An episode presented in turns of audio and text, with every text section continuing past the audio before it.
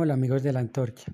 Vamos a hablar de la propuesta de Gustavo Petro de expropiar los bienes inmuebles de las personas que los tengan arrendados y decidan desalojar a sus inquilinos por impago del arriendo. Esta es una medida que parece que fuera buena porque tiene buenas intenciones y protege a las personas de terminar en la calle en estos momentos tan difíciles. Lo malo es que esta propuesta tiene veneno y voy a explicar por qué. Porque aunque eh, parece muy buenista, en el fondo trae unas consecuencias bastante graves. Eh, para eso vamos a remitirme al podcast pasado en el que hablé de los riesgos sistemáticos. En este momento tenemos un riesgo sistemático que es una pandemia. Ese es un tipo de riesgo que afecta a todo el mundo y no hay manera de prevenirlo, por así decirlo.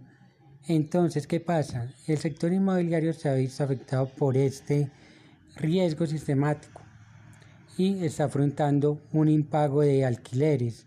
¿Y por qué se está afrontando ese impago? Porque estamos en cuarentena y en cuarentena se paraliza la economía del país.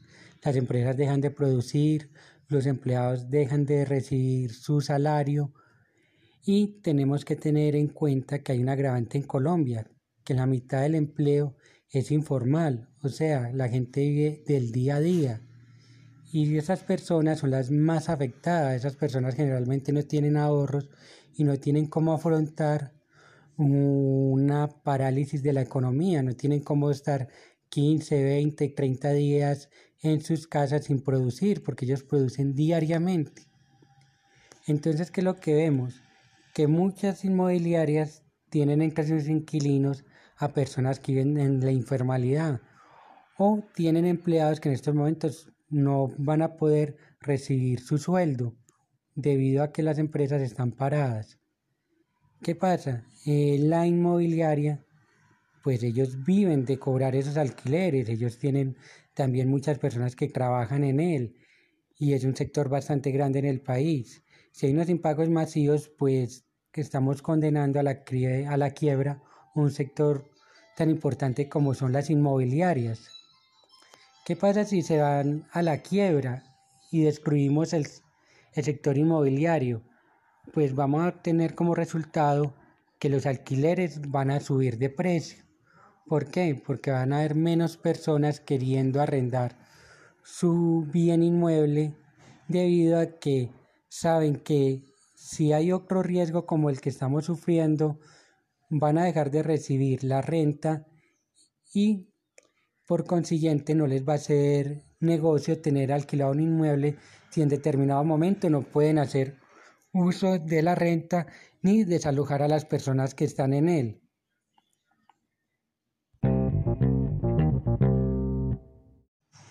Ante esta grave situación, lo que van a afrontar las inmobiliarias es un impago masivo de alquileres por las personas que no van a poder pagar esa mensualidad, ese arrendamiento. Entonces lo mejor es negociar con ellos y no desalojarlos. ¿Por qué?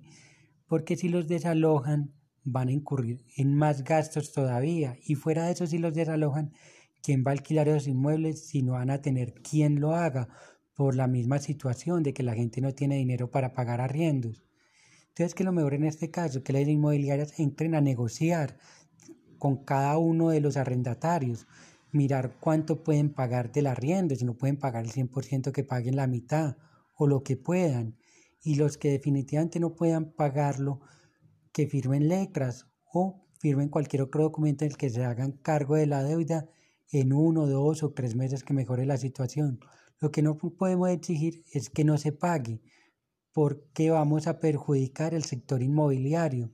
Y como he dicho, si perjudicamos al sector inmobiliario, vamos a perjudicar a futuro los arriendos.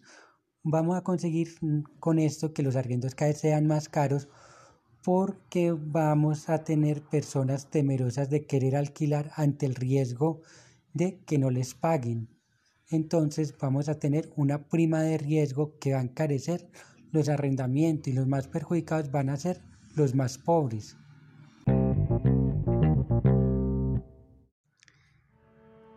¿Qué ha pasado en España? Allí ha habido un grupo que se le llama Los Ocupa. Ellos lo que han hecho es ingresar a viviendas y quedarse viviendo allí. La ley española no los desaloja inmediatamente. Las personas cuando recurren a la, policía para desalojar a esas personas tienen que esperar entre 8 meses y 2 años. O sea, una persona que es dueña de un bien inmueble tiene que perder entre 8 meses y 2 años el poder disfrutar económicamente de ese inmueble porque hay un grupo de personas que entraron a vivir en él sin su consentimiento y no se van a ir hasta que la policía los eche y eso es lo que tarda un procedimiento. En otros casos ha habido inquilinos que han decidido no pagar más la renta sea porque no pueden o porque no quieren y pasa lo mismo, cuando han querido desalojarlos han tenido que esperar entre 8 meses y 2 años, lo cual es mucho tiempo. ante esta circunstancia, muchas personas prefieren no arrendar su inmueble ¿Qué pasa con esto? Que cuando hay menos inmuebles en arrendamiento en una ciudad, disminuye la oferta. Cuando disminuye la oferta, los precios aumentan. ¿Qué estamos haciendo con esto? Que por proteger a unas pocas personas estamos perjudicando a la gran mayoría que deben vivir de alquiler porque no tienen cómo comprar una casa o meterse en una hipoteca. Y con esto, ¿quiénes sufren más? Precisamente los más pobres y grupos eh, que pertenecen a inmigrantes, porque son los que más problemas tienen para poder eh, adquirir un inmueble en arrendamiento, por la desconfianza de que decidan quedarse en él y no pagar el alquiler y no poderlos desalojar. Entonces, como vemos, el querer impedir el desalojo lo único que hace es crear un problema mayor y ese problema es el aumento de el alquiler de las personas de más escasos recursos porque pues los que tienen dinero pues podrán darse en el lujo de pagar alquileres más altos o comprar sus inmuebles para vivir en ellos. Las personas más pobres, colectivos de inmigrantes se han visto muy perjudicados con con este actuar.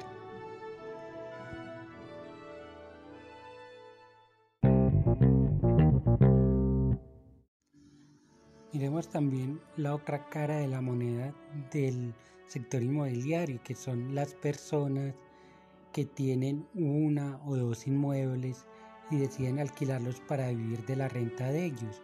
Muchas personas con mucho sacrificio han comprado una casa creyendo que esa es una buena inversión y, la han dejado para alquilarla, para recibir una renta mensual. Estas personas se van a ver muy afectadas si se les dice que no pueden desalojar a las personas que no les paguen. ¿Por qué? Porque obviamente estas personas ya invirtieron en ese negocio y si les prohibimos que puedan eh, beneficiarse de eso, pasa lo que he dicho anteriormente, pues van a preferir no alquilarlo y al haber menos oferta de alquileres, los alquileres van a aumentar y por lo tanto a perjudicar a las personas más necesitadas.